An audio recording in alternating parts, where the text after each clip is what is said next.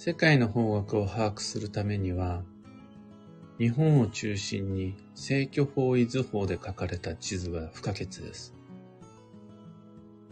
おはようございます。有限会社西企画西俊久です。発行から20年、累計8万部の運をデザインする手帳、有機暦を群馬県富岡市にて制作しています。最新版である有機暦2024は現在販売中。気になる方は、有機暦で検索を。で、このラジオ、聞く暦では毎朝10分の暦レッスンをお届けしています。今朝は、31ページ、世界の都市とパワースポットというテーマでお話を。ここのところしつこくやっている有機暦の全ページ紹介、31ページまで来ました。そこに載っているのが、ドンと丸い世界地図、見開きで載せてあります。またその周辺には、各国の首都がずらっと載っていて、他にも僕がピックアップした、これは世界的に有名なパワースポだよねっていう、若干見放部分も入っていますが、世界地図にあっちこっちに星印の点を打って、ここやばいよっていうところを載せてあります。まず、この少し見慣れない地図に関して補足説明が必要だと思うんですが、これ、正距方位図法といって、中心点からの、いろんなものを中心点にできるんですが、今回は当然日本を中心にしてます。日本を中心点にして、そこからの正確な距離と正確な方位を割り出したらこういう形になりますよという正距離、正方位図法とも呼ばれる地図の作り方です。主に空港、航空地図。飛行機乗りの人がこれを使って世界を目指すときに、メルカトル図法と呼ばれる社会の教科書で出てるようなもんじゃなくて、これを使えますっていう話です。世界の方角正しく把握するには、まず、この地図を神様視点で上から見る、目視するというのがめっちゃ重要。これ、近距離であるならば多分、道が一番わかりやすいと思うんですよ。内から見てこの道を通ると大体あそこにあれがあるな。これが場所を把握する上での大体の脳内での作業だと思うんですが、世界って道なくありません。特に日本、日本は四方八方を海に囲まれているので、この道まっすぐ行けばアメリカに着くみたいな感覚がないはずなんです。その時にね、内から見てどこに何があるかっていう地球視点持ってる人いないはずなんです。そこで、この正距方位図法を真上から見下ろすと、だいたいハワイってこっちだなとか、なんとなくヨーロッパってここら辺なんだとか、おお、オーストラリアってやっぱ真南なんだなとか、見えてくるんですよね。この感覚、すごく重要です。これを持ってるか持ってないかで、実際にハワイ行った時、アメリカ行った時に自分が日本から見てどの場所にいるのかっていうのを脳内で把握できます。だから、まあ、行く人も行かない人も関係ないんですが、世界の方角を把握するという上で、この地図を見てるか見てないかが全然変わってきます。当然、基地方位旅行に行った時の効能も変わってきます。私が今広い地球の中で日本を中心にどこにいるのかいないのか、把握できてるかできてないか。これこの地図次第です。ただしっていうことになるんですが、これただしついちゃうのが、西企画っぽい考え方だと思ってください。昔のバブリーな時代に、基地方位を目指すには必ず遠、遠距離、なんなら日本を飛び出して海外旅行じゃないと意味がないっていうせ、そういう意見が一瞬パパッと流行ったんですよね。もう1000キロ以上離れないと今の時代は基地方位旅行とは言えないよという基地方位を目指して、違うな、世界を目指して基地方位旅行をするという方が増えたんです。で、僕はそれはノーだと思っています。そんなことはない。距離が遠いと、基地方位の効能が増すという考え方は一部賛成なものの、それ以上に僕たちにとって重要なのが親和性なんですよね。例えば全く興味のない映画、本を見ても、全く興味持てない音楽を聴いても入ってこなくありませんそれはそうですよ。そのものの価値で僕たちの消化吸収率が決まるんじゃなくて、そのものに対して親和性があるかどうか、興味を持てるかどうか、その対象が好きかどうかで入ってくるエネルギーの量が違うんだから。同じ言葉を聞いたとしても、相手が信頼できる人なのか嫌いな人なのかで、同じ言葉でも入ってき方が違うんですよね。これは言葉の価値ではなくて、誰が発したかっていう対象で決まるんです。当然、基地方位旅行もそうで、遠けりゃいいんだじゃなくて、どんなにその場所が遠くても、自分との親和性が高くないと入ってこないんですよ。よく僕が、えー、例え話で出すのが、テレビで見見た知識なんですが、あるアフリカの部族は旅人に対する最大のもてなしが、取ったばかりの芋虫を生で食べてもらうことなんですよね。その現地においては最上級のタンパク源。しかも甘くて美味しいって言うんですけど、はいどうぞって言われて歓迎の印に生の白いうごうご動く芋虫出されたらみんな食べれます食べたとしてもそれを美味しいと感じることはできますか？それだったら一杯のお茶出された方がよくありません？できればそのお茶もめっちゃ臭い、えー、何の動物のものかわからない乳製品を発酵させたものとかじゃなくって、比較的飲みやすい、まあ、紅茶とか、コーヒーとか、自分にとって普段からちょっと縁があるようなものを出された方が、はあ、やっぱり、美味しいですねって言えると思いません？それ出してくれるような場所って自分にとってどこですか？それが自らの親和性がある場所で、そこが自分が運を吸収するための限界地点です。と考えたときに、実は日本人が世界を目指すためには、ある種の条件が必要で、アメリカに行きますじゃダメなんです。どうしても昔からアメリカによってメトロポリタン美術館である一人の作家さんの作品を見たいんです。とか、一生に一回はラスベガスに行って一回スロット回してみたいんです。だとか、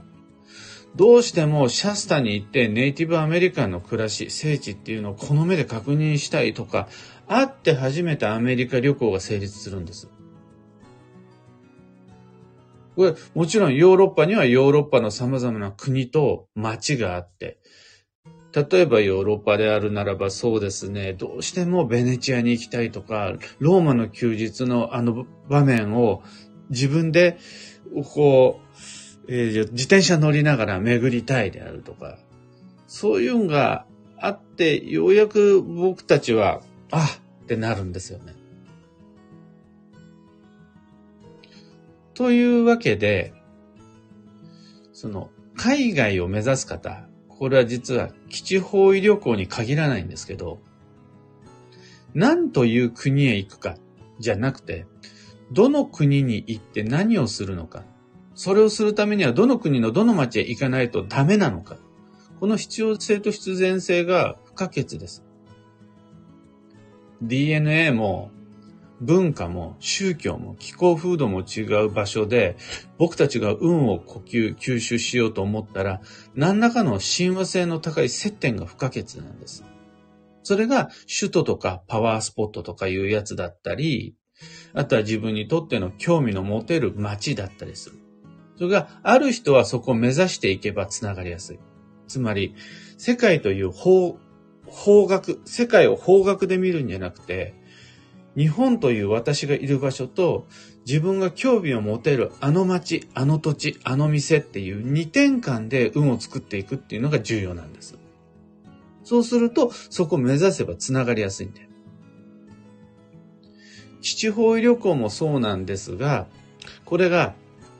語学留学とか親戚友人を目指してとか、あそこに親戚がいるからとか、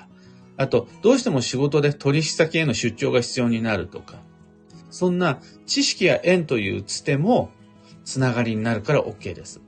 で、それがある人はそれで良いとして、基地方位旅行で行くっていう人は、まず方位が優先になるじゃないですか。知り合いがいる、行くから行くじゃなくて、東が基地方位だからハワイに行くみたいな感じになるわけです。でも、そこが基地方位っていうだけだと、僕たちは親和性がどうしても低いから、何の取っかかりもなくハワイに行ったところであんまり運は良くならないんです。で、そんな時に、もうまず、正距方位図法の地図を上から眺めて方向性を把握します。内から見て大体ここら辺だな。次に、興味がで持つことができるスポットを探して、そこに自分の接点を設けて、それから旅に立つわけです。ハワイだったらなんだ、キラウエア火山に登って、夜空の星を眺めたいとか、あとはどうしても現地で本場のロコモコ丼を食べたいとか、サーフィンをしたいとか。そうすると、あそこの海がいいねとか。そういうのがあって、ようやく僕たちはハワイをハワイとして消化吸収できるようになる。そのためのツールとして、この31ページ、32ページの世界の都市とパワースポットを使ってもらえると嬉しいです。今朝のお話はそんなところです。二つ告知にお付き合いください。まず、開運ドリルワークショップ2024に関して、リストアップの確認、時期の吉凶の基礎知識、方位の吉凶の基礎知識など、開運ドリルワークショップの中で確認していただくことができます。特に、もう今回初めて開運ドリル受けるとか、暦を用いた行動計画を立てるのは今回が初めてなんていう方は、多分おそらく、吉時期、強時期と、基地方位、強方位を誤解して使ってると思うんです。もしくは、あまりよろしくない知識、前知識を持ってここに来てると思うんです。それ全部リセットするところから始めます、開運ドリル。今日時期は何もやっちゃいけない時期じゃないし、今日方位とは絶対言っちゃいけない方位じゃない。むしろ、どうやれば、どう行けば運が良くなるかを教えてくれる重要なヒントであるっていうところから始めるので、ぜひともあの、不慣れな方は、開運ドリル345お願いします。ベテランにとっては、はいはい、いつも言ってるやつねっていうことになると思うので、さらっと流していただいても、それぞれ10分程度の課題なので、さらっと流していただいても大丈夫です。ご参加お待ちしてます。次に、年内の東京鑑定会が11月22と12月27。いずれも予約受付始まっています。開運ドリルも東京鑑定会も詳細とお申し込みはこの配信の放送内容欄にリンク貼り付けておきます。それと、業務連絡が一つ。有機暦のオンラインサロンである、運をデザインする暦ラボのメンバーの皆様。昨日、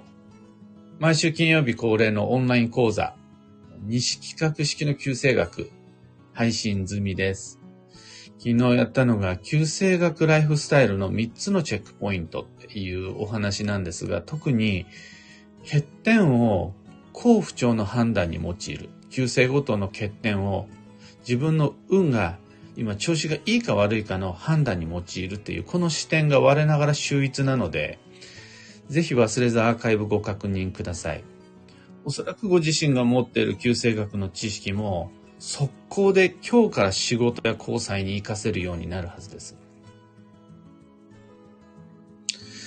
さて、お知らせはこれぐらいにして、今日という一日は2023年11月11日土曜日、一粒万倍日で一の鳥。1が6つ並ぶなかなかの縁日です。僕は土曜が明けてすぐに注文した1年越しでずっと欲しかった手袋が昨日届いたんで、もう去年は買い逃したんですよね。気づいた時にはもう売り切れだった。でも今年見つけて、でもそれが土曜ど真ん中で、一週間経ったらもうあ、いろんなお店で売り切れになっちゃって、でも土曜明けの天気を受け取った途端にもう探し始めたら、ジャストサイズのジャストの色のものが見つかって、注文したらいいお店で翌日届けてくれて、それ、今日という縁日を狙って開封、使い始めしたいと思っています。一方で、僕と違って土曜がまた開けた気がしないよという方、小さな土曜明けの典型いっぱい集めていって、あと2つ3つ集まったならそれで土曜明けにしましょう。その小さな典型まだ見つかってないならばもう少し様子見てみましょう。土曜明けの典型が初耳という方は、この配信の放送内容欄一番上に詳細説明をしたブログのリンク貼り付けておきます。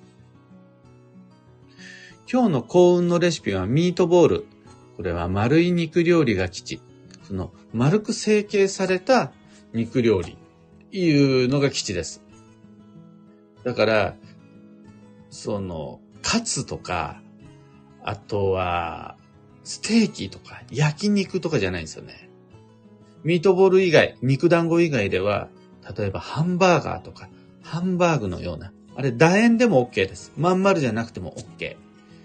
そういう丸く成形した肉料理がどれも基地となります。最後に今日のキーワードは補強、補い強くする。その心は仕事も交際も誰かの協力、誰かしらの協力が必要となり、何でも一人でやろう。どうしても一人でやりたい。ってなっちゃうと、残念ながら流れが整、整わないです。あともう一つ視点が必要で、誰かに一人で頑張れよう、頑張らせようとする。これも悪運のシノリオ。の一人で料理させる。誰かにばっかり掃除をお願いしちゃう。この一人でさせるっていうのは相手が大人であろうが子供であろうが、経験者ベテランであろうが新人であろうが、ちょっと心配。逆に、一緒にやる、みんなでやる。そうすると問題が一気に減って、何よりもその負担が楽になるので、今日は補強を補い強くする。みんなと一緒に何するかが課題になりそうです。以上、迷った時の目安としてご参考まで。それでは今日もできることをできるだけ、西企画、西俊久でした。いってらっしゃい。クーさん、はようございます。ひでみんさんおはようございます。ビートさんおはようございます。あきさんおはようございます。マーチさんおはようございます。きみこさんおはようございます。ロミさんおはようございます。今日もどちらかといえばみんなの空は曇りがち。晴れた街もポツポツあるものの雨のところもあるんですね。群馬県富岡市は今にも降り出しそうな、でもまだ降ってない曇り空。世界はだいぶ寒くなってきていました。ところで皆々様、今日の配信途中で途切れましたかね？さっき電波の切り替えがあって、もしかしたら聞こえない内容もあったかもしれないですね。あの、今日の内容、その、僕たちが日本人として世界を目指すためには何かしらの必要性、必然性が各都市、各スポットに必要である。っていうお話はめちゃくちゃ重要なので、後でブログにも書こうと思います。もしもあの、あそこの部分が聞こえなかったという方いらっしゃったら、1ヶ月後か2ヶ月後ぐらいにはなっちゃうと思うんですが、ブログの方もご確認ください。かよさん、ちななおさん、小川ともみさん、キーボードさん、あかねさん、かんぽうはなこさん、たかさん、さゆりさん、あるここさん、マイクさん、ここさん、ゆうさん、おはようございます。ありがとうございます。ココさん、今日は自分の誕生日です。良い日で嬉しいです。とのこと。もう、日付に関わらず、また暦に記されたあらゆる情報を無関係にして全部棚上げにして誕生日は最強の吉日です。どんな縁日も叶わない一年に一回だけ定期的に訪れる自分固有の吉日。なので、何か新しいものを下ろしたり、何か新しいことを始めたり、全部吉日です。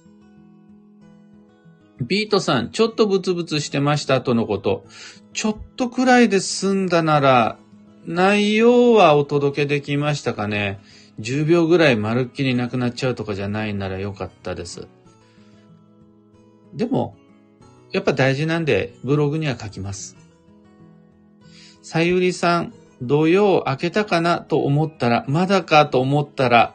明けたという感じで、三寒四温のように明けていく土曜な感じです。今朝の冷たい北風は土曜明けを感じました。また小さな天気を探して明けとしますとのこと。いや、もう素晴らしい。僕も全く同じ実感です。で、もうフライング土曜っていう言葉があるじゃない、あるじゃないですかっていう言い方なんだな。あるんですよ。暦よりも早く土曜が始まる。これはあります。ただ、フライング土曜明けってなくて、土曜は必ず立春立夏立秋立冬を暦で確認した後に開けることになるわけです。ただそこから、その、徐々に開けていくっていうグラデーションのパターンと、もう一つ、開けたと思ったらまた戻ったっていう、土曜のぶり返しあると思うんですよ。例えば、虹を見た。土曜が明けた。